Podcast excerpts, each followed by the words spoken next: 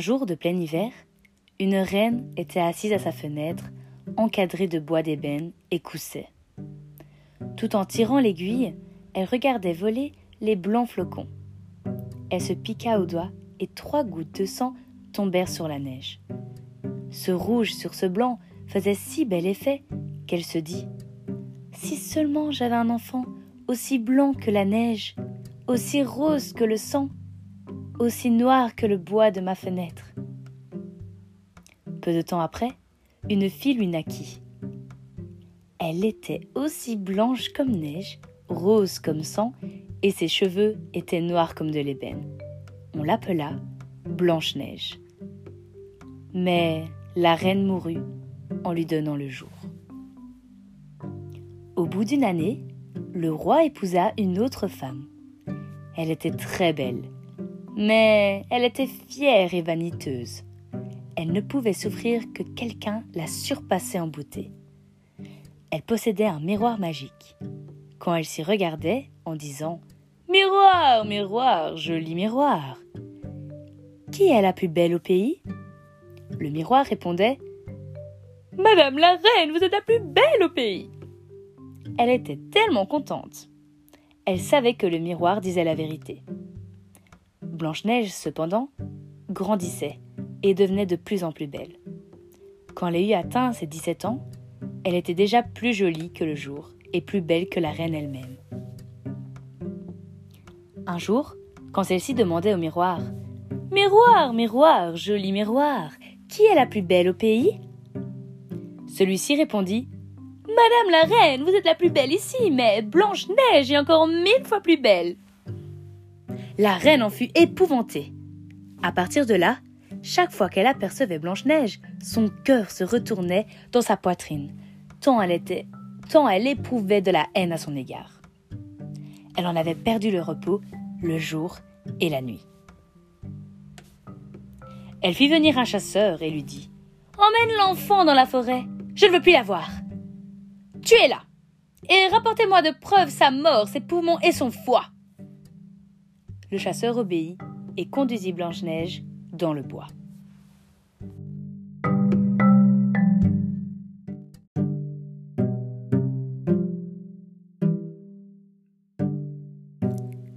Mais quand il eut dégainé son poignard pour en percer le cœur innocent de la jeune fille, celle-ci se mit à pleurer. Oh, cher chasseur, laisse-moi la vie. Je m'enforcerai au plus profond de la forêt et ne rentrerai jamais à la maison. Le chasseur eut pitié d'elle et dit Sauve-toi, pauvre enfant. Les bêtes de la forêt auront tout fait de te dévorer. Un marcassin passait justement. Le chasseur le tua de son poignard, prit ses poumons et son foie et les apporta à la reine comme preuve de la mort de Blanche-Neige. La pauvre petite était au milieu des bois, toute seule. Sa peur était si grande qu'elle regardait toutes les feuilles de la forêt sans savoir où elle allait. Elle se mit à courir sur les cailloux pointus et à travers les épines. Les bêtes sauvages bondissaient autour d'elle, mais ne lui faisaient aucun mal. Elle courut jusqu'au soir, aussi longtemps que ses jambes purent la porter. Elle aperçut alors une petite maison et y pénétra pour s'y reposer.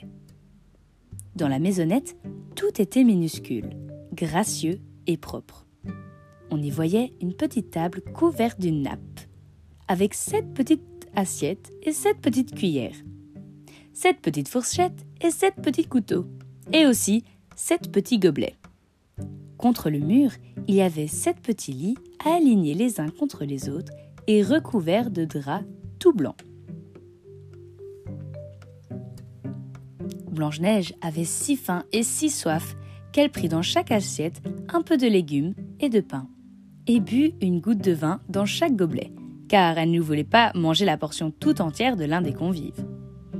Fatiguée, elle voulut ensuite se coucher, mais aucun lit ne lui semblait convenable. L'un était trop long, l'autre était trop court. Elle les essaya tous. Le septième fut enfin à sa taille. Elle s'y allongea, se confia à Dieu et s'endormit.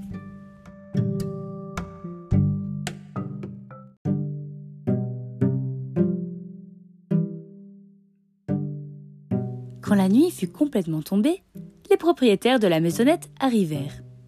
C'étaient les sept nains qui, dans la montagne, travaillaient à la mine. Ils allumèrent leurs sept petites lampes et quand la lumière illumina la pièce, ils virent que quelqu'un y était venu. Car rien n'était plus tel qu'il l'avait laissé. Le premier dit Qui s'est assis sur ma petite chaise? Le deuxième Qui a mangé dans ma petite assiette? Le troisième Qui a pris de mon pain? Le quatrième Qui a mangé mes légumes?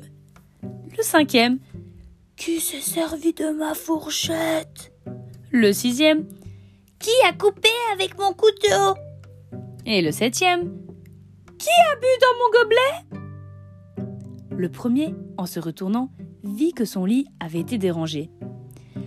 Qui a touché dans mon lit? dit-il. Les autres s'approchèrent en courant et chacun s'écria Dans le mien aussi quelqu'un s'est couché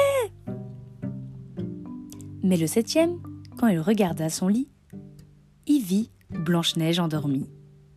Il appela les autres qui virent bien vite et poussèrent des cris étonnés. Ils prirent leurs sept petites lampes et éclairèrent le visage de, de Blanche-Neige. Seigneur Dieu s'écrièrent-ils, que cet enfant est joli Ils en eurent tant de joie qu'ils ne l'éveillèrent pas et la laissèrent dormir dans leur petit nid. Le septième des nains coucha avec ses compagnons, une heure avec chacun, et la nuit passa ainsi. Au matin, Blanche-Neige s'éveilla. Quand elle vit les sept nains, elle s'effraya. Mais il la regardait avec amitié et posait déjà des questions. Comment t'appelles-tu Je m'appelle Blanche-Neige, répondit-elle. Comment es-tu venue jusqu'à nous?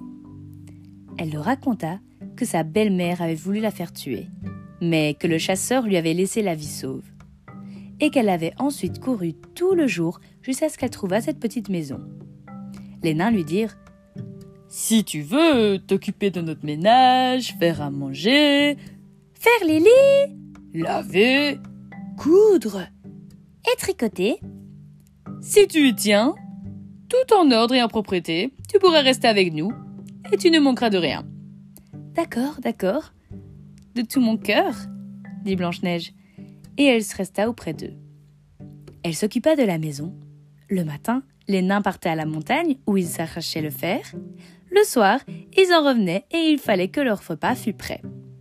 Toute la journée, la jeune fille restait seule. Les bons petits nains l'avaient mise en garde. Méfie-toi de ta belle-mère. Elle saura bientôt que tu es ici. Ne laisse entrer personne.